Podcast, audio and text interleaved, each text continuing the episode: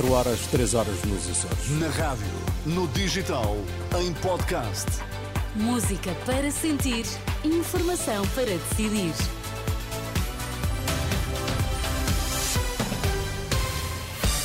Notícias na Renascença, destaques esta hora.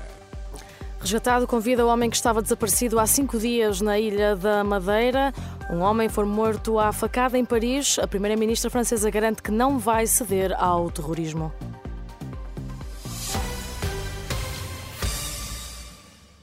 Primeira-ministra francesa garante que não vai ceder ao terrorismo. Elizabeth Borne reage assim ao ataque desta da última noite que causou um morto e dois feridos em Paris. Entretanto, também o presidente francês reagiu na rede social X. Emmanuel Macron apresentou condolências à família do alemão que acabou por não resistir aos esfaqueamentos nas costas e no ombro. De acordo com a polícia, durante o ataque, o agressor gritou Alá é grande e já depois de ser detido pelas autoridades terá afirmado que não suporta ver muçulmanos mortos pelo mundo. O ataque vai ser tratado como um ato de terrorismo. O Ministério Público francês abriu um inquérito por homicídio e tentativa de homicídio. Por cá foi resgatado com vida o homem que estava desaparecido há cinco dias na Ilha da Madeira. O homem de 38 anos foi resgatado de uma falésia junto ao Caniço de Baixo, em Santa Cruz, e transportado para o hospital local. Estão Estão abertas quase mil vagas para a contratação de médicos especialistas recém-formados. A Direção Executiva do Serviço Nacional de Saúde autoriza a contratação de 991 clínicos. Lisboa e Val do Tejo será a região do país com mais vagas, são 384 no total. Segue-se a região norte com 282. No caso das especialidades que têm horário em serviço de urgência, os hospitais poderão fazer contratações sem termo, sendo dispensada qualquer outra formalidade com vista à autorização do recrutamento.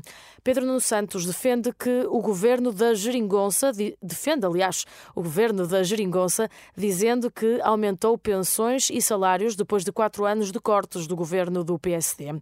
O candidato a secretário-geral do PS afirma que o PSD continua à espera do diabo e acusa Luís Montenegro de continuar a ser o líder parlamentar de Pedro Passos Coelho fazer esta política que, tem, que teve em curso, em particular nos últimos dois anos, não obrigado. É que o PS há dois anos fez um, eh, uma estratégia de vitimização, fez pressão e fez chantagem.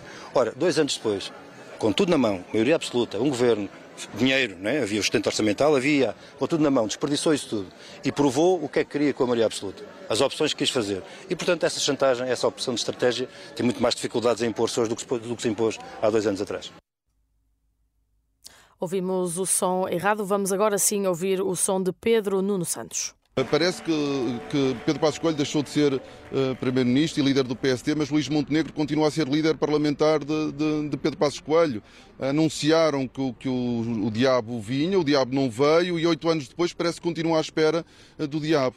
Os portugueses sabem que quando os socialistas dizem que querem aumentar pensões e aumentar rendimentos, estão a falar a sério. Nós só temos de dizer que queremos continuar aquilo que sempre fizemos. Nós não precisamos contrariar aquela que era a nossa prática. O líder do PSD, aquilo que promete, contraria aquela que foi sempre a prática do PSD. Pedro Nuno Santos, este sábado na Covilhã, onde participou no encontro com militantes. Turquia e Chequia são para já os adversários conhecidos de Portugal no Euro 2024. A seleção vai ainda defrontar uma equipa do play-off no Grupo C, que pode ser a Grécia, o Cazaquistão, a Geórgia ou o Luxemburgo. Na Primeira Liga, o Porto venceu na última noite em Famalicão por três bolas a zero, com golos de Evanilson Taremi e Francisco Conceição. No final do encontro, o treinador dos azuis e brancos elogiou a exibição do plantel. Fizemos um jogo muito competente. Uh, uh, dominámos, controlámos. Uh, é verdade que nem sempre foi muitíssimo bem jogado, mas foi um, um, jogo, um jogo muito, muito, muito, muito competente da nossa parte, um jogo competitivo onde, onde o Famalicão valorizou aquilo que foi a nossa, a nossa vitória. Vitória do Porto em Famalicão. A equipa de Sérgio Conceição está agora com 28 pontos, os mesmos do que o Benfica e o Sporting.